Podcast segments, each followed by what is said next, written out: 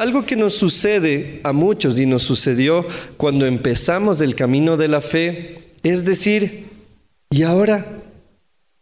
¿Y de ahí para dónde voy? ¿Hacia dónde camino? Eh, ¿Qué tipo de Biblia uso? ¿Qué música hay que oír? ¿Puedo seguir oyendo Osuna y Bad Bunny? Ya no puedo. ¿Puedo ver Netflix todavía? Tengo que cancelar la cuenta. Y ayer estábamos conversando con, con, Kylie, con el Luchito y el Isma, no sé si andan por aquí, allá está la Kylie. Estábamos conversando que es muy curioso que el cristianismo ahora se ha vuelto como, ¿cómo les digo? Como una ropa que usamos. Pero el cristianismo tiene muchas facetas.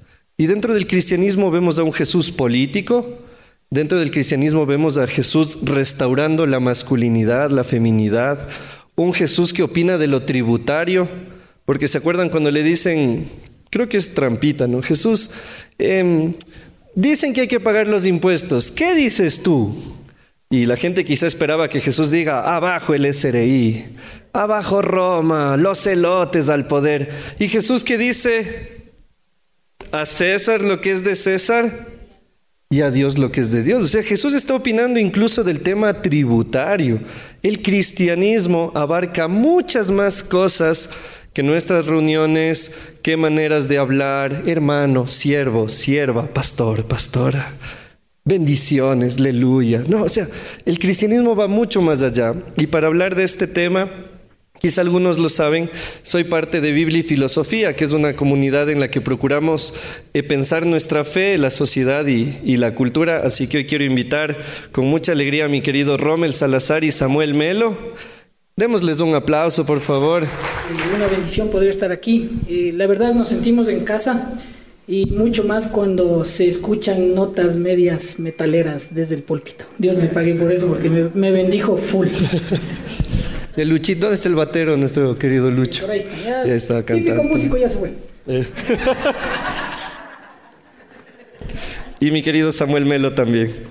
Hola amigos, con todos buenos días. Uh, antes que nada, feliz día a las mujeres de esta bella congregación. Segundo, en serio que tienen un equipo de alabanza impresionante. No es, no es un automático, así que sepan apreciarles y también agradecerles por el trabajo de ellos. Y tercero, eh, no sé cuánta autocensura vayamos a aplicar, pero que sepan que estamos entre hermanos. sí. No nos vayan a atacar. Muy bien, y el tema que habíamos eh, eh, conversado para hoy de hablar es una fe que trasciende. Cada uno tenemos experiencias diversas dentro de la fe. Les he contado muchas veces la mía, una herencia cristiana. Samuel viene de una herencia cristiana. Eh, el Samu, vos, vos también. Bien. Pero la diferencia con el Rommel es que curiosamente él sí le metió, bueno, él y el Samu le metieron mucha cabeza a la filosofía, pero es distinto empezar a leer ciertos autores ya desde una fe vivida y otros en tu caso, por ejemplo, que vos te fuiste a buscar a Dios donde no estaba. Correcto, correcto. O más bien ni buscarle. Eh, más bien, vos cuéntanos cómo fue tu experiencia, porque quizá hay, hay personas de aquí que se van a identificar también. Rápidamente, eh, yo conocí al Señor a los nueve años, pero fue como cuando vas a la película de Avengers y le ves al Tony Stark que ofrenda su vida por todo el mundo y uno dice, ay, yo quiero recibir a Tony Stark como mi Señor y Salvador. Disculpen que soy así un poco crudo en esto, pero fue así, o sea, fue un tema más de, de solidaridad que de nada, nueve años. Y entonces anduve así hasta los 15 tal vez. Y de ahí sí me fui a, a, desierto, buscando una razón ontológica, o la búsqueda del ser en la filosofía. Y no la encontré, sino hasta cuando recibí al Señor, gracias a quien es ahora mi esposa, quien me dijo, si quieres seguirme visitando vas a tener que ir a la iglesia. Yo dije, ah, he pasado mil veces, no voy a pasar hoy día más. Y entonces apenas entré, hubo alguien que creyó en mí, con toda mi imperfección, con toda mi basura encima. Y me dijo, ven, vos te vas a hacer cargo de los niños. ¡Wow! Ese, ese hombre fue un hombre de Dios quien creyó en mí. Y bueno, eh, al poco tiempo después, eh, después de haber leído a Nietzsche, a Hegel, a Heidegger, a un montón de otros existencialistas, fenomenológicos, etcétera, etcétera, eh, recibí a Cristo en mi corazón cuando encontré la respuesta a lo que yo buscaba y está en Éxodo, Éxodo 3, 20. 14. 3.14, muy bien, sabes Biblia.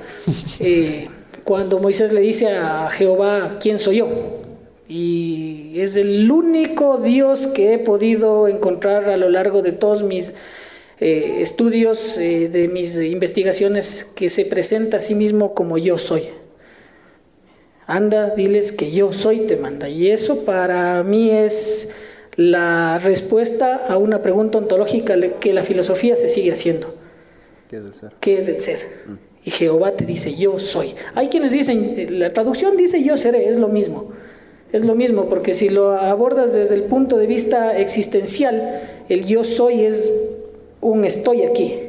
Y desde el punto de vista fenomenológico es yo seré, es decir, yo me proyecto a futuro. Amados hermanos, Dios es y Dios será en nuestras vidas. Amén. Eh, aquí sí puede ser todo lo pastoral que quieres. Claro, es que en los encuentros de los jueves eh, siempre tenemos jóvenes más eh, que no siempre están tan cerca de la fe y entonces siempre al Rome le decimos, no tan pastoral, no tan pastoral, porque él ya quiere hacerles pasar y orarles y todo, entonces aquí sí puedes hacerles pasar la niña de tus ojos en el piano, lo que... pero alguien más le pasó que se acercó a Dios desde la razón, alguien aquí quizá... Eh, ¿Por qué diferencio esto? Porque como dijo el Rommel, muchas personas dicen, llegan a la iglesia un video de la pasión de Cristo y por solidaridad literal, ¿no? Como que, chuta, Él murió por ti, ¿cómo no le vas a aceptar? Y uno como que, la plena, no sé, que pobrecito, se dejó pegar y vos ahí mala onda, no le aceptas como tu Señor y Salvador. Y entonces es donde tenemos que empezar también a pensar en una fe que trasciende eso, una fe que trascienda la pena.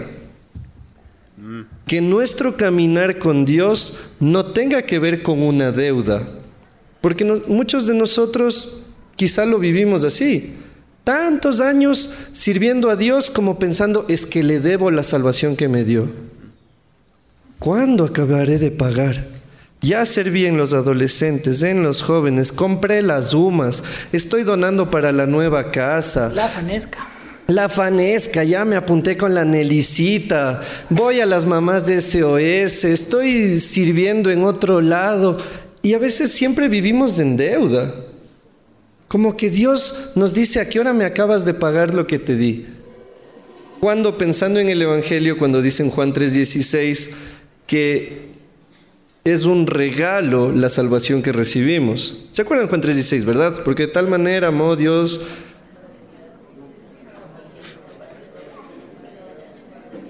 Exacto. Están recitando en diferentes versiones. acá están en NBI, acá están en TLA y acá está en Reina Valera. Solo por eso no se entendió. Pero la cosa es que Jesús vino a salvarnos, creo que lo entendemos todo. Pero hay una gran diferencia entre recibir un regalo y recibir un préstamo. Porque cuando recibimos un préstamo pensamos que hay que devolverlo. En cambio, cuando recibimos un regalo, no.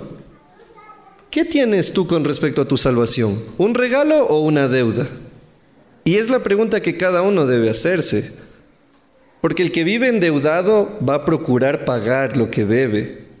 Pero el que tiene un regalo lo disfruta. Es como los niños. Tú le das un juguete y no tienes que decirle que lo abra. Ya está atrás corriendo, subido en el Tonka, los que jugamos en los Tonka. Ya, ya está en la caja haciendo una nave espacial. El que tiene deuda, en cambio, es como, bueno, o sea, juguemos pero con la, con la caja puesta para que no se dañe. Entonces, cuando dice el Rommel esto de por solidaridad, creo que varios de nosotros en muchos momentos de nuestro cristianismo nos hemos acercado a Dios por solidaridad. Se dejó pegar, se dejó clavar, se dejó juguetear. Tenemos que empezar a trascender a esa idea y entender que todo lo que él vivió, porque sí, le juetearon, le golpearon, el volverse humano en sí ya es bastante. O sea, siendo Dios, volverte humano, capaz de ser un castigo, ¿no? Pero, pero Él lo hizo por amor. Entonces, está bien valorar, pero también está bien disfrutar del regalo que Dios nos ha dado. Um, ¿Les suena la palabra iconoclasta? ¿No? Los iconoclastas eran aquellos que entraban en los templos, principalmente de los católicos, por ejemplo, y comenzaban a destruir las pinturas, comenzaban a destruir los iconos. Entonces, el iconoclasta es alguien que destruye lo sagrado, lo que está ahí como lo alto, lo consagrado.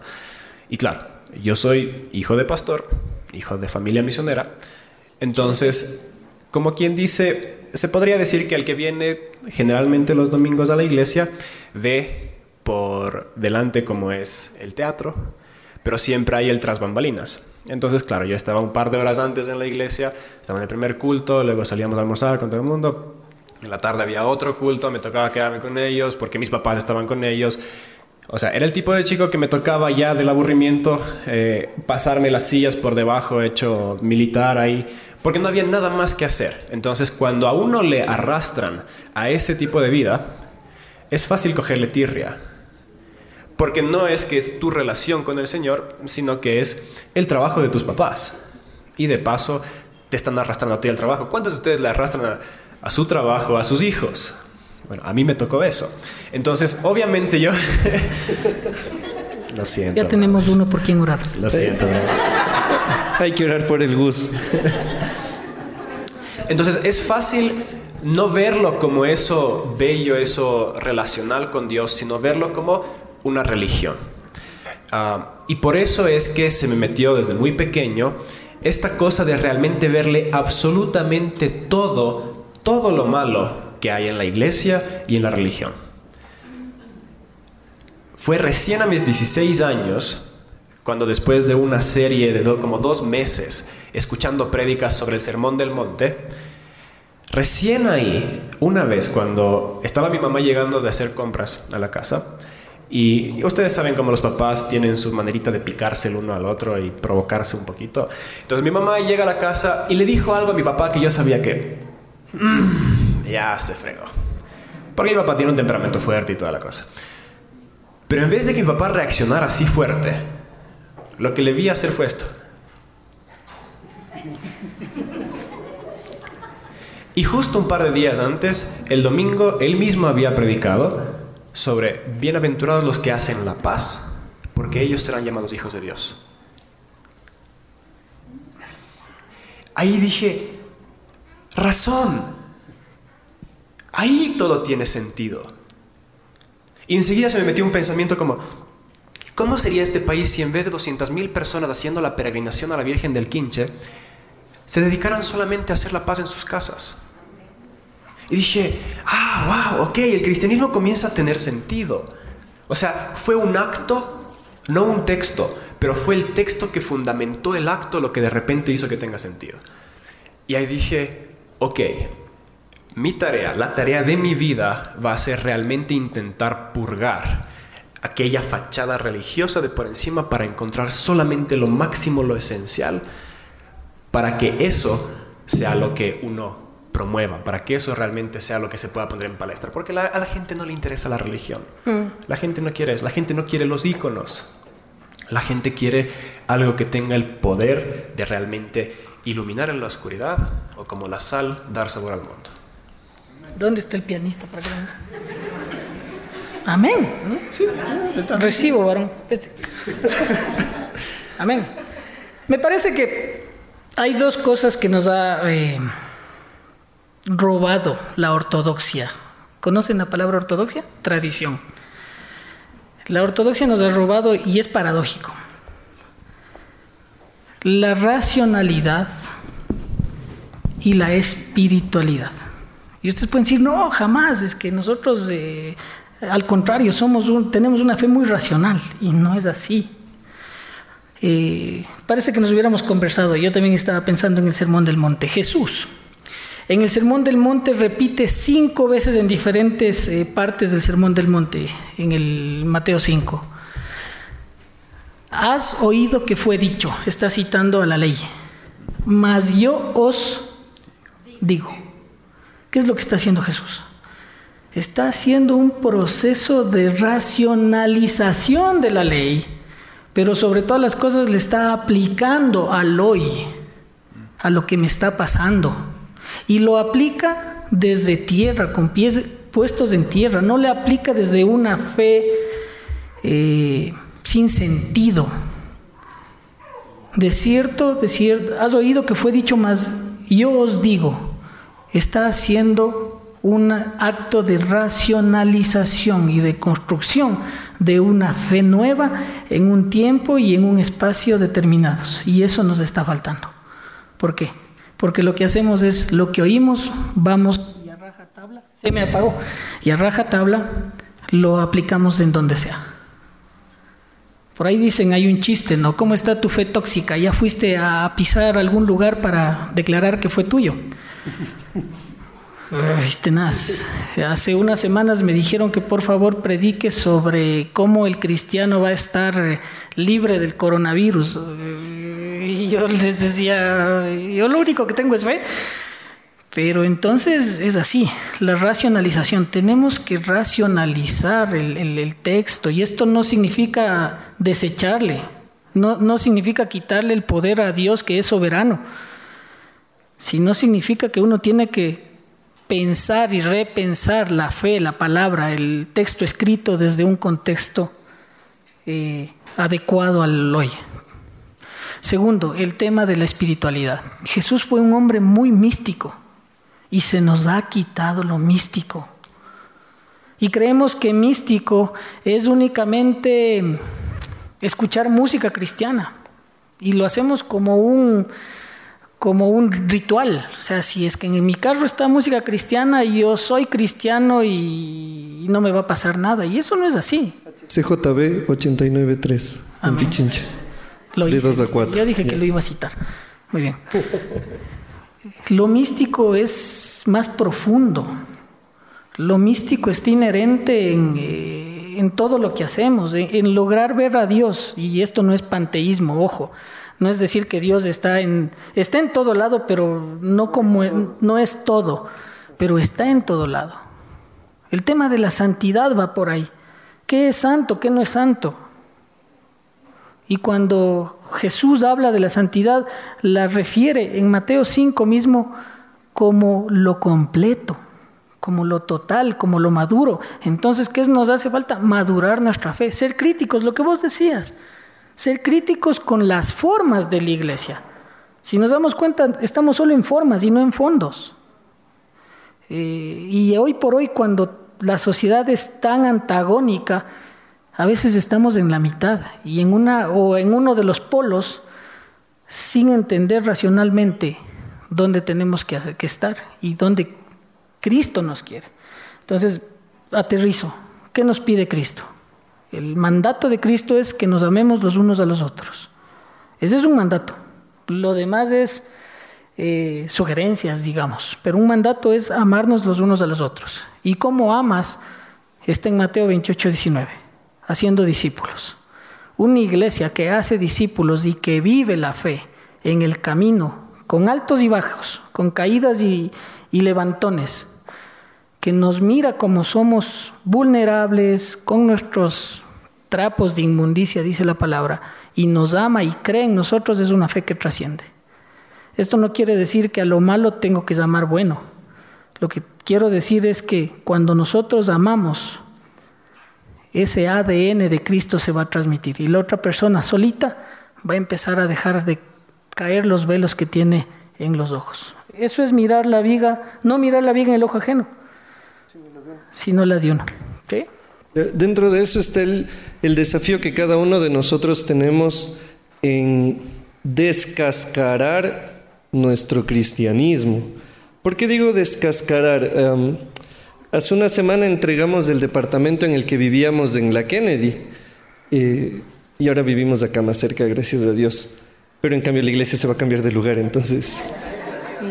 Gracias a Dios también, exacto. Es como que no te cacho, pero te quiero. y, y saben que algo curioso que pasó es que ese piso era de parquet y había una parte que se veía, que yo le veía muy normal, o sea, nada del otro mundo, un parquet ahí. Y la señora que hacía la limpieza dice, aquí está de rasquetear. Para quienes no conocen el verbo rasquetear, es pasarle un, un rasquet, un rasquet. pasarle la limalla de acero, una esponja dura, etcétera, etcétera. Entonces, yo decía, pero ¿por qué si está bien? Yo le veo y se ve color madera, pero fue bien curioso que ella le hizo una tonterita como sin, sin, sin, sin. Y entonces vi la madera de verdad, se fue. O sea, lo que veía no era la madera, era... La señora dice que es del polvito, como una grasita que se va formando, pero no le oculta. El sucio, eso. Claro, pero es que no quiero decir así porque era mi casa, pues patos. Se diría que es del sucio en cualquier casa de ustedes. En la mía era un polvito. Fino, es. Transparente, así. Eh, lo que me resultó extraño es que el color de la, de la madera no se ocultaba, pero tampoco se veía claramente. Y entonces yo, ellos saben que yo a todo le estoy siempre sacando reflexiones y Dios tiene que hablarme así como a guagua porque si no, no entiendo. O sea, hay gente que dice, ¿qué capacidad del Jimmy de sacar ejemplos? No, no es qué capacidad, es que Dios me habla como a niño. O sea, ve, así como en el parquet hay el sucio, así tienes que revisar tu espiritualidad. Entonces, ahí sí entiendo, ¿no? claro, Leo escudriña mi corazón y es como, mm, ve el parquet, ah, escudriñar, raspar, limpiar, quitar. Y es un desafío de cada creyente el rasquetear un poco nuestra creencia. Porque la fe es un regalo y la fe está ahí. Pero hay que rasquetearle un poco para ver, en, como decía el Samu, en qué formas nos quedamos. ¿Cuántas canciones lentas? ¿Cuántas canciones rápidas? ¿Cuánto hay que dar de ofrenda? ¿Cuánto hay que dar de diezmo? ¿Cómo se saluda? ¿Con beso, sin beso? ¿Hay que venir con falda? ¿Hay que venir con pantalón? Aquí en, la IDF tenemos la tranquilidad de que si quieres traerle a tu perro, le traes al perro. Y lo más sorprendente es que cuando traen los perritos, los perritos ponen más atención a la prédica que nosotros. yo, yo, yo me acuerdo una vez atrás, era un, como un cocker así oyéndole al David. Y yo en cambio en el WhatsApp, que entonces era... Si si Rocky le escucha a Dios a través del David, voy a hacer la prueba también, ¿no? Pero, o sea, es un desafío nuestro el ir descascarando esta fe, porque con el tiempo, y ya les habrá pasado a los que llevan años en esto, conoces de Dios y quiero servir, quiero leo la Biblia, un capítulo, dos capítulos, tres, estás orando todo el tiempo, estás manejando y estás orando, tu mujer te dice, abre los ojos, ¿cierto? ¿Verdad? Puedo orar así también. Estaba dejándome guiar por el Espíritu Santo. O sea, y vamos así, pero con el tiempo se nos van sumando las capitas al parquet. Esto no se habla, esto no se dice, Seguimos viviendo un cristianismo y se ve como cristianismo, pero ya le vamos sumando. E, esto no se lee, de esto no se conversa. ¿Cómo vas a opinar esto? ¿Eres cristiano y estás a favor de esto? ¿Evangélico y en contra de esto? No puedo creer que seas alguien de derecha siendo evangélico. Vi el otro día en el Facebook, así como veo la otra. No puedo creer que seas de izquierda siendo evangélico y siendo creyente. Y nos vamos sumando más capas al parquet, más capas al parquet hasta que capaz un día, claro, como decían, la grasita, el, sucio, termina siendo de este vuelo y dice, pero sigo viendo la madera. Sí, pero si quitaras todo lo que está encima, entonces veríamos mucho mejor. Pensemos en Job. Se acerca donde Dios, después de una vida muy piadosa de fe, muy creyente, oraba todos los días, es el único en la Biblia que pedía perdón por los pecados de sus hijos por si acaso. Literal dice Job, ¿no? Que él iba y el Señor, por si mis hijos hubiesen pecado, te entrego este sacrificio. O sea, él, él pedía perdón por lo cometido y por lo por cometer. O sea, Job estaba a otro nivel y después de la calamidad y después del dolor llega al punto de decirle a Dios este versículo que a mí me tomó muchos años de entender, el de, de oídas te había oído, mas ahora mis ojos te ven, como lo del parquet. Había escuchado de vos y escuchar de Dios es suficiente para vernos evangélicos y vernos religiosos. Pero todo cambia el momento en el que en el que vemos. Como el ciego cuando Jesús le sana y dice, "Antes yo no veía, veía algo como árboles", dice, "mas ahora veo", o sea, me, me han puesto colirio en los ojos. Entonces, Pensar en esta fe que trasciende es un ejercicio personal. porque nadie les va a dar un link de YouTube, escucha esta prédica y el Señor te va a rasquetear el corazón. No, es, es un ejercicio personal que duele, en el que vamos sacando y vamos poniendo también. Y luego, claro, vale la pregunta de, entonces, si es que yo me siento así, como que está un poco sucio y no le veo mucho sentido a todo esto y vengo porque eh, ya me toca venir. Entonces, ¿qué hacemos? Esa es la siguiente pregunta lógica. creo yo que todos nosotros hemos estado en alguna iglesia alguna vez donde hay la hermanita muy entusiasta y para todo es, amén, aleluya, sí, Cristo vive. Y, es como que, ok, bien, tiene esa conexión. El fuego. Pero yo no lo tengo. O el hermano varón que está con la Biblia bien agarrado, amén, sí, hermano, que Cristo, sí. Y uno dice, ¿cómo pueden estar tan involucrados con algo así? O sea, ¿realmente lo creen?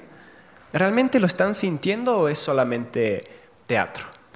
Pero cuando ves que comienza a haber gente que llora y gente que tiene una, un gozo de estar ahí con las manos alzadas y todo, y tú estás así, ¿no? ¿Qué tienen ellos que no tenga yo? Estoy viniendo a la misma iglesia, la misma iglesia, estoy escuchando las mismas cosas. ¿Qué puedo hacer? Y esa fue mi siguiente pregunta. Y el tema es que realmente el paso inicial es ese deseo, pero luego viene lo que llamamos revelación. O sea, a menos que el Señor se te revele, a menos que el Señor te abra tus ojos espirituales, no tiene sentido. Porque para el mundo es locura, pero para nosotros es el Evangelio. Entonces, ese es un principio teológico que es difícil discutirlo. Ah, no hay una receta para llegar a, entender esta locura. Pero si es que te llama la atención y consideras que hay algo aquí que tú también quieres. Yo me sentía como, ah, estando ahí en la iglesia, había dos categorías. Aquellos que estaban adelante, luego había una pared de cristal y los que estábamos atrás. Porque podíamos ver lo que sucedía, pero no éramos parte de ese ambiente. Entonces cuando ah, el Señor, a través de esa mordida de lengua de mi papá para eh, traer a vida el texto, un poco después, eh, habrá sido una semana después, literalmente estábamos en el sauna con mi papá, eh, conversando a calzón quitado, literalmente a calzón quitado, que en Finlandia se va desnudo al sauna. Pausa, el sauna es finlandés. Yo, yo sé, yo sé. Yo le veo y miro. Marruecos. Yo, eso, miro Marruecos, Cotocollao, yo, lo sé. Pero, pero la verdad es que el Samuel. Es que tu papi era de Cotocollao, pues. Sí. entonces, por eso digo, es la herencia. Entonces, cuando él habla de Finlandia, es porque él es finlandés. Entonces, y allá acostumbran esto de a calzón quitado, literal. Sí. Ya, aclaración. Y estando ahí. Yucho. Totalmente. Transparente. el Señor me pone esto en el corazón. Si es que realmente me amas, confiésale a tu papá tus pecados.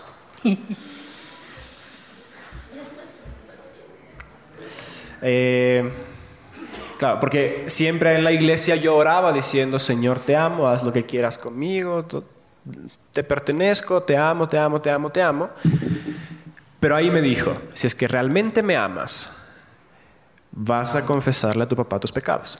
El problema de esto era que ah, yo, en fin, es una expresión que dice ser el adorador de los ojos de tu papá. Eso significa que realmente quieres que tu papá te vea solamente como lo bueno. Entonces siempre procuraba hacer todo perfecto delante de mi papá. Y confesarle mis pecados era literalmente todo lo contrario. Pero ahí entendí que había una bifurcación. Si es que yo le digo a Dios que le amo, pero no soy capaz de obedecerle en esta petición, entonces no tengo derecho a seguir diciéndole que le amo, porque con la práctica no se lo demuestro.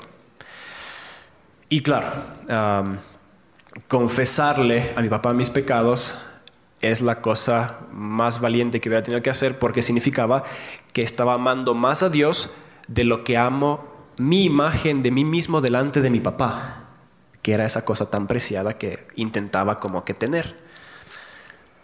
Así que ahí pasé sudando por el calor, pero también por los nervios, porque sentía que llegué a un tope en mi vida cristiana. O era hacer lo que el Señor me pedía, o era decirle, no, me amo más a mí mismo, amo más mi orgullo y no tengo la humildad suficiente como para hacerte caso. Así que ahí intenté comenzar a balbucear, decir eso, pero se me fueron enseguida las lágrimas, mi papá entendió todo, pasé llorando casi una hora, pero cuando se acabó, sentí por primera vez en mi vida que no tenía absolutamente nada más que perder. Y como no tenía nada que perder, estaba ahí delante. Se había roto ese muro de cristal y si es que la gente me veía llorando en la iglesia porque estoy feliz con Dios, ya no importaba. Porque yo ya no venía a la iglesia para mantener mi imagen delante de la gente. Ya era una cuestión mía con el Señor. Entonces, ese fue el paso ese de revelación probablemente tú sabes que hay algo que el Señor te está pidiendo, pero que has estado ahí sosteniendo tú el control. Y el Sermón del Monte, algo que a ambos nos ha llegado, es justamente, a ti también, perfecto. El Sermón del Monte, el Sermón del Monte nos llega porque está hablando del reino de Dios. Ya no está hablando de si es que eres eh, bautista o pentecostal o menonita o de la cuadrangular o independiente está hablando de si perteneces al reino de Dios. Y aquellos que pertenecen al reino de Dios son aquellos que han decidido entregar el gobierno de su vida a Dios. Eso significa que yo ya no gobierno ni mis pensamientos, ni mis palabras, ni mis emociones, nada. Todo le pertenece a Dios. Y eso significa que Él puede hacer conmigo lo que sea. Y solamente cuando estás en ese punto, el Señor tiene la libertad real de trabajar y darte mm. todo lo que quiera. Así que ese es el primer paso, en mi opinión. Y ahí si es que quieres comentar el tema de crecimiento, no sé. Un tema, este tipo de pensamiento y de certeza viene de la mano con el que nosotros no podemos agradar a Dios. Si es que eso está en nuestra teología, tenemos que reconsiderar. Porque Dios se agradó de nosotros. Y está escrito en Juan 3:16, que vos citaste. Dios amó al mundo, a todos, con gorditos, flaquitos, guapos, no tan guapos, eh, feos, feos, ya. ya, o sea, Dios, nunca lo he dicho antes, pero o sea, Dios cambió mi vida, pero me dejó la cara de testimonio. Yo también ya estoy casado más que. Entonces, eh, es un día a la vez. Y, y tu fe se construye diariamente. Rápidamente, me acuerdo una vez entro al cuarto y le veo a mi hijo que tenía unos seis años con hermana, la hermana decía que le dolía la panza y el pan decía voy a orar por vos, pero voy a orar poniéndote la mano en la panza porque eh, ahí vive Dios. O sea, uno podía haber entrado y decir, no, si Dios está en todo lado, escrito está, ni sé qué, cuánto. Déjale. Dale guías. Enséñale. Que te vea bravo, que te vea triste, que te vea altos, bajos. No te vea en el estándar, porque cuando Él llegue ese momento, Él va a decir, estoy lejos de Dios. La fe se construye diariamente. Y tenemos un hombre y un personaje que se especializó en hacer teología. Este tipo, por endemás, como dicen por ahí, fue teólogo de teólogos. O sea, si ustedes quieren ver a alguien tan racional como este señor, tienen que leer el libro de Romanos, de Hechos, de las cartas. ¿Cómo se llama ese señor? Saulo. Saulo, antes, ¿no? Antes de... Lucas, no dije Hechos, Lucas dije... Hebreos dije, perdón, me equivoqué. Somos perfectibles, hermano. Dios me ama. Eso dices tú. Ojalá así sea. Y Dios desde arriba. Yo Pueden orar por mí, por favor. Yo te quiero como amigo. Pero entonces Romanos 12.1, rapidito. Ahí está la pepa. Así que hermanos, os ruego por las misericordias de Dios que presentéis vuestros cuerpos en sacrificio vivo, santo, agradable a Dios. Aquí paramos. Pablo está hablando desde la tradición greco-romana. Ahí habían sacrificios. No es que la fe tiene que doler. Ojo. John Piper, uno de los teólogos contemporáneos, dice que tu fe tiene que ser gozo. Hay, estudios sobre el llamado. El llamado es divino, es eh, específico, es satisfactorio.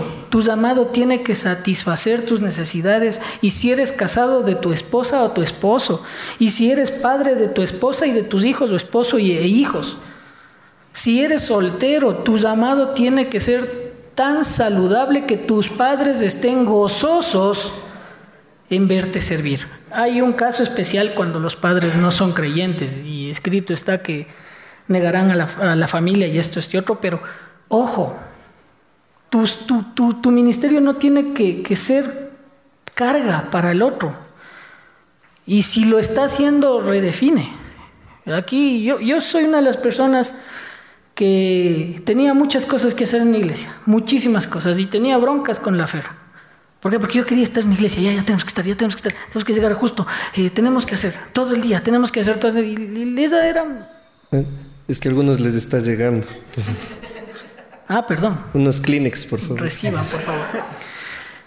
Pero entonces la, la, la, la, fe no tiene que doler. ¿Saben qué me hizo a mí alejarme de la fe? Verle a mi mamá siempre llorando.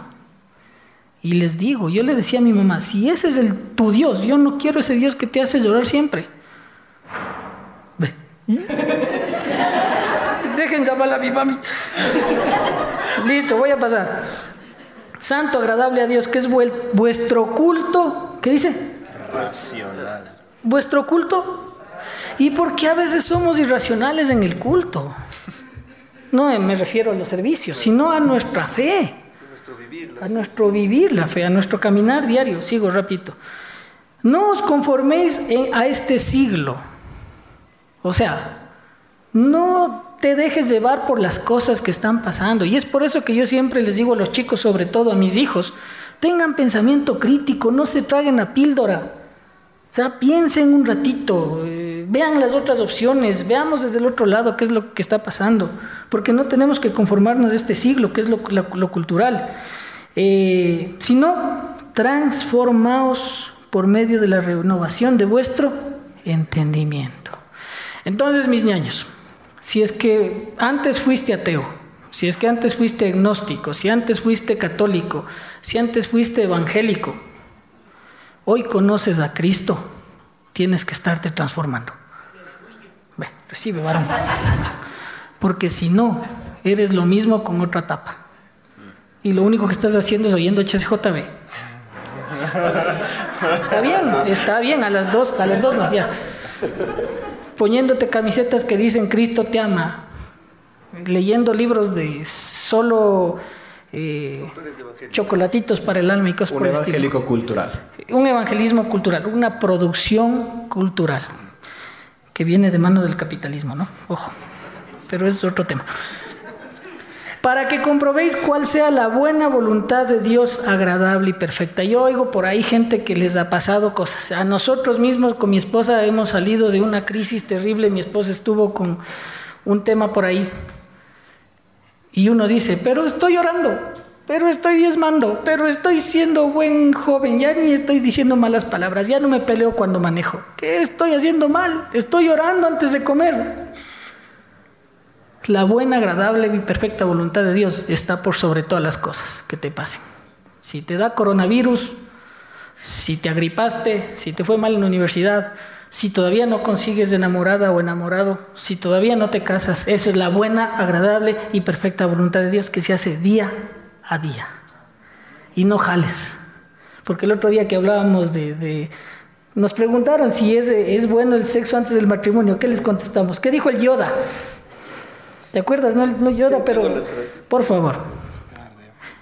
esperar debes, no. Hay un, ustedes van a saber y la, y la pastora va a saber más aún. Hay un jovenazo que se llama Daniel Goleman que escribió eh, un libro chévere. Inteligencia emocional. Él dice que tienes que eh, extender la gratificación. Extender la gratificación. Ahí está. Dale. Eh, todo tiene su tiempo, Salomón. Salomón. Aplaza la gratificación, Daniel Goleman. Paciencia tú debes tener, mi joven Padawan. Yoda. Amén. Eso es para los jóvenes. Se me va el tren. Tengo 35 años y no me he casado. Se me va el tren fresco, loco. Ya mismo viene el express. Hay Uber. Hay Uber, eh, sí. Tienes que invertir un poquito más, pero sí. Listo, es que, es que no me sale la prueba, es que la prueba del ser bachiller este, está fregada. Dale, mete ñeque y va a salir. Es que el trabajo no me llaman. Es que no me llaman, ya hice la, la, entrevista y no me llaman. Listo. Buena voluntad de Dios, agradable y perfecta. Entendemos la voluntad de Dios, que es buena, agradable y perfecta siempre y cuando hemos racionalizado lo que Dios nos está haciendo en este momento y hemos confiado en Cristo como nuestro Salvador. Un día a la vez. ¿Será que nos regalan unos minutitos más para contar una cosita más? Sí.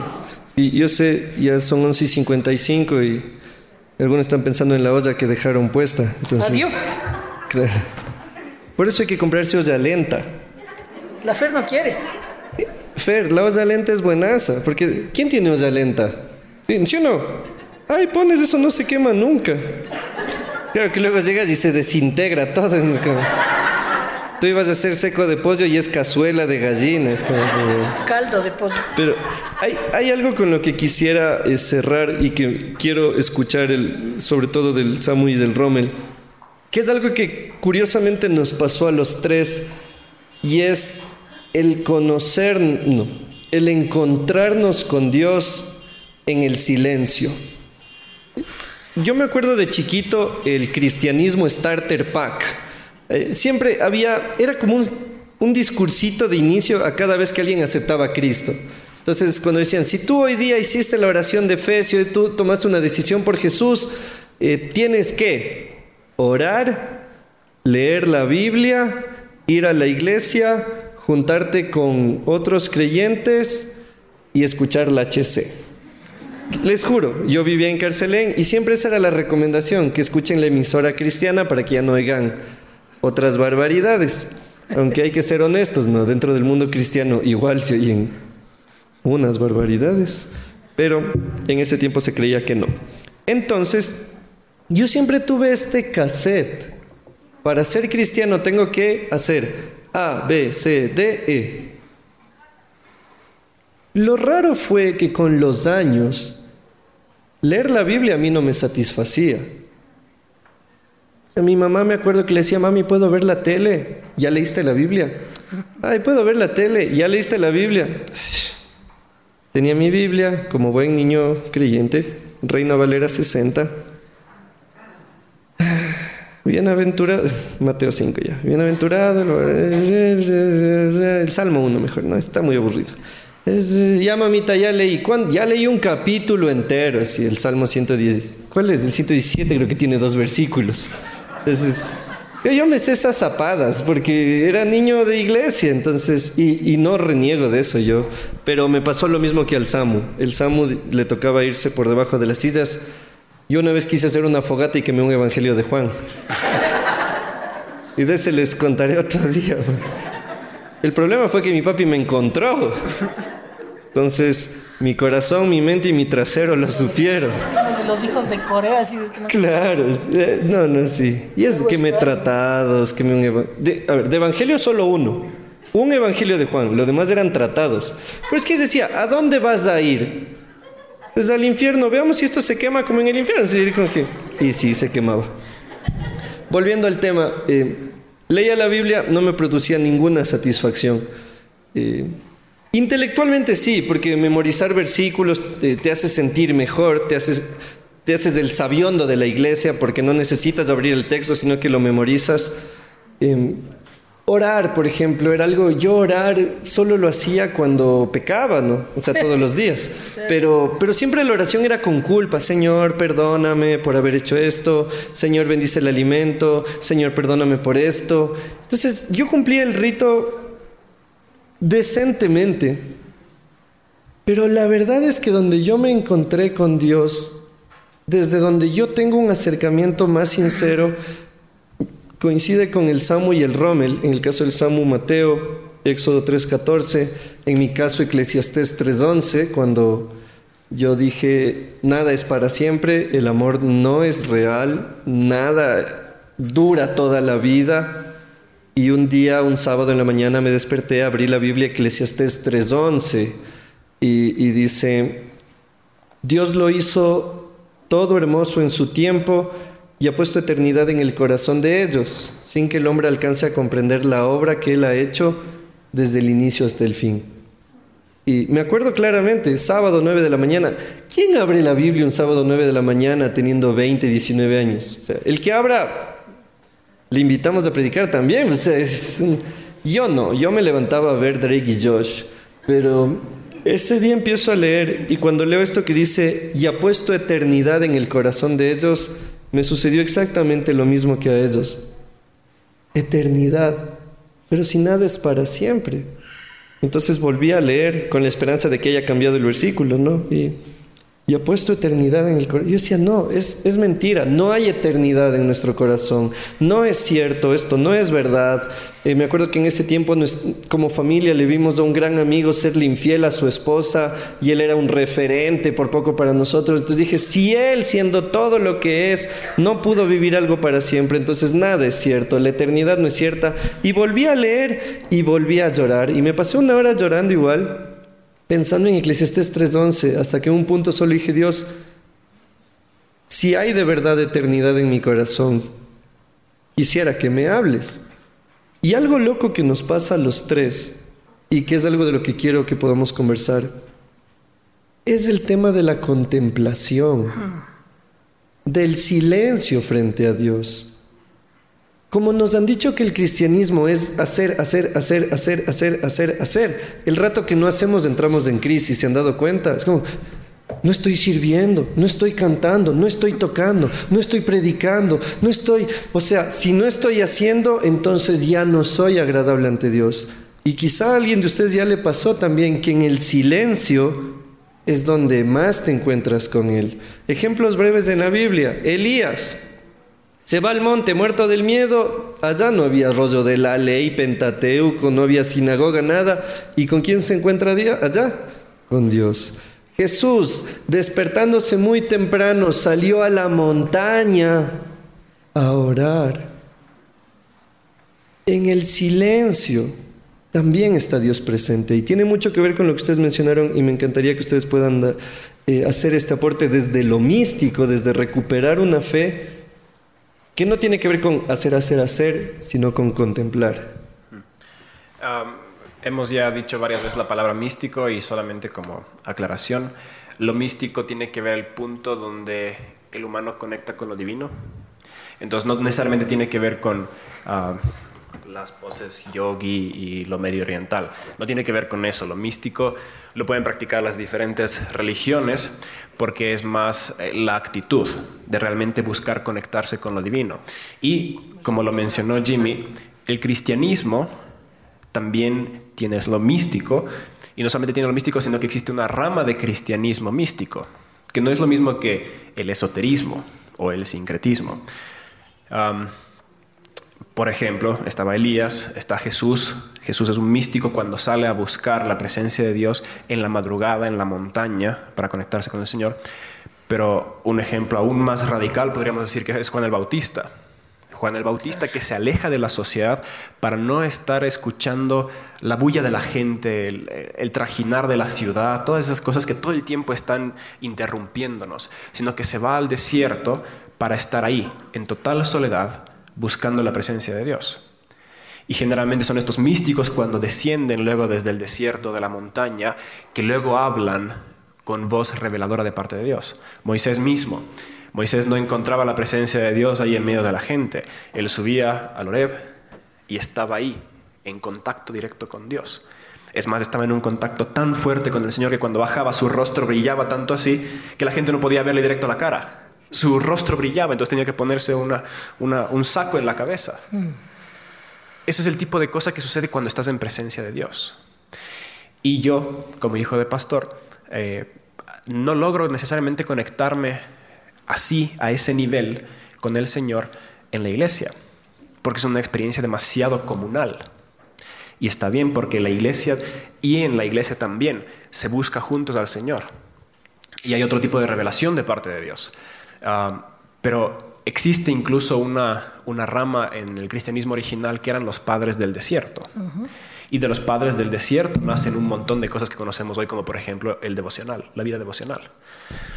Eh, entonces, digo yo, si ustedes están mal acostumbrados a orar así, básicamente cruzando las manos, cerrando los ojitos y comenzando a decir un montón de cosas, digo esto, digo lo otro, pido aquello, agradezco por esto, amén, me voy. ¿A qué rato te sentaste a escuchar al Señor? Si pasas habla y habla y habla y habla, ¿a qué rato estás dejando que Dios te hable? ¿Cuándo te has sentado a escuchar a Dios? Porque siempre decimos, bueno, es que Dios no habla en voz audible. Sí, pero de todas formas, ¿te has sentado a intentar escucharle al Señor? Pero para poder escucharle hay que tomarse su tiempo. Y por eso es que a mí me fastidia, por ejemplo, cuando comienza a sonar los teléfonos. No porque... No, no, estoy... Ya le salió lo pastoral. No, no, no, no. No, no porque no tiene nada que ver con, con el tema de, de, que suene en una reunión o alguna cosa. Tiene que ver con que, por ejemplo, eh, cierto tipo de teléfonos te dicen cuántas veces uno levanta el celular durante el día. Y en promedio hay entre 140 y 160 veces que uno levanta y desbloquea el celular. Eso es todo el tiempo saltando nuestro pensamiento de aquí y de acá, de aquí y acá. Tenemos un estilo de vida ultra acelerado donde todo el tiempo estamos manejando 3, 4, 5, 6 cosas en nuestra mente. Y es una adicción a la hiperactividad. Por eso nos sentamos 5 minutos a orar y nos aburrimos o nos estresamos, nos ponemos ansiosos. Imagínate aquellos, eh, en, la, en mi iglesia en Finlandia, eh, dos pastores antes del, del que está ahora, Em, el pastor realmente cuando predicaba, un montón de gente llorando, un montón de gente a los pies del Señor, expulsiones de demonios, sanidades, un montón de milagros, cosas fantásticas. Y claro, era un pastor que tenía relevancia nacional, entonces una vez le hacen una entrevista a la mujer y le preguntan, ¿cuál es el secreto de tu marido para, para el poder espiritual que tiene? Y la mujer solo se le ríe si es que esas cuatro horas que, pasa metido ahí en el armario orando todas las madrugadas no sirviera para nada, entonces ¿para qué lo hace? El Señor dice, no ores desde las azoteas diciendo cuán grande y bello es el Señor para que todo el mundo te vea. Mm. Hacerlo en lo privado, donde solamente el Señor te puede ver. Así que yo les doy como consejo una pequeña receta. Si es que quieren comenzar a experimentar al Señor a un nivel más allá de lo religioso, vayan a sus casas, cojan su cuarto, si es que comparten el cuarto con alguien, digan, está cerrado, no molesten la siguiente hora, hora y media, ponen ahí un poco de música, no necesita ser música cristiana, preferiblemente sin letra, música clásica, solamente para que... Eh, se, ajá, se callen los sonidos de alrededor. Hay ambiente. Sí. Porque siempre suena el portón del garage, suena el perro que comienza a ladrar, suena ahí una olla que se golpea y todo eso distrae. Una música que solamente aplaque los sonidos de fondo. Y comenzar así, sentarse en el piso, apagar la luz, sentarse en el piso y decir, Padre, no me merezco estar delante tuyo, pero sé que no existe mejor uso de mi tiempo que estar en tu presencia. Así que aquí estoy, haz conmigo lo que tú desees. Y luego, silencio. Solamente estén en silencio. Y puede que el Señor no te diga nada. Pero ¿no sería ese ya un digno sacrificio delante del Señor como una ofrenda de, estoy consagrándote esto para que tú hagas lo que quieras? Y si es que Él no quiere hacer nada, si solamente te está probando si es que eres capaz de darle tiempo, pero yo les prometo, a mí me cuesta mucho tener un tipo de vida devocional así, porque cuando yo me siento delante de la presencia del Señor, me pule tanto, me lija tanto que siento que estoy muriéndome ahí delante de Él. Duele, duele muchísimo. Porque siempre cuando uno se pone dispuesto delante del Señor, Él quiere trabajar contigo. Y por eso es que es un poco difícil ponerse delante de Él. Pero búsquenlo. Y yo les prometo que si esta fuera una iglesia donde hay gente que tiene una vida mística, espiritual de búsqueda del Señor en lo privado, cuando vengan al grupo, eso se manifestaría de formas mucho más espectaculares. Una iglesia para ser sano tiene que tener, sí, lo público, pero lo público, lo espiritual público se alimenta de lo espiritual privado. Voy rapidísimo esto. Quiero ir al revés, ¿no es cierto? ¿Por qué lo místico llega al pueblo? Porque pienso mucho en lo comunal, en lo comunitario, en esto. Eh, Romanos 5:18. Así que como por la transgresión de uno vino la condenación a todos los hombres, de la misma manera, por la justicia de uno vino a todos los hombres la justificación de vida. De, ¿A quién se está eh, refiriendo? A Cristo. Por la, por la muerte de uno hemos sido justificados todos. Cuando mi vida esté enfocada en Cristo Jesús, mi olor va a hacer que los otros se contagien de esto. Estamos entendiendo lo místico que es muy personal en la esfera de lo público, como dices vos, o de lo comunitario. Y entonces ahora me salto un poco más. El carcelero eh, Pablo con el carcelero, Pablo y Silas con el carcelero. Hay un terremoto, Pablo estaba preso por liberar a alguien. Hay un terremoto, eh, el carcelero piensa que se fueron, eh, se escaparon Pablo y Silas, más ellos estaban orando ahí abajo y cantando, dice. Ahí vemos cómo manejar conflictos, ¿no? cosas geográficas, terremotos y esto. Y entonces viene el carcelero y dice, wow, se quedaron aquí. Y claro, eso es lo que hace un cristiano, dice Pablo, ¿no es cierto? Y entonces el carcelero dice, ¿y qué hago para tener lo que tú tienes? Y le dice, tranquilo, cree en el Señor Jesucristo y serás salvo tú y tu casa. ¿Y cuántos decimos amén? ¿Saben que eso no es promesa? Esa es una obligación, es una orden. Porque si tú estás aquí sentado y no está al lado tu hijo o tu esposo o tu esposa, es tu obligación con amor y con misticismo, digámosle, atraerles. Porque si a un hijo vos le traes de la oreja, lo que estás haciendo es un rebelde. Pero si le empiezas a hablar y a contagiar tu fe en casa, él va a venir algún rato. Y hay que esperar en Dios. Cree en el Señor Jesucristo y serás salvo tú y tu casa no es una promesa, es una obligación. ¿Se acuerdan de Mateo 28, 19? Ahí estamos.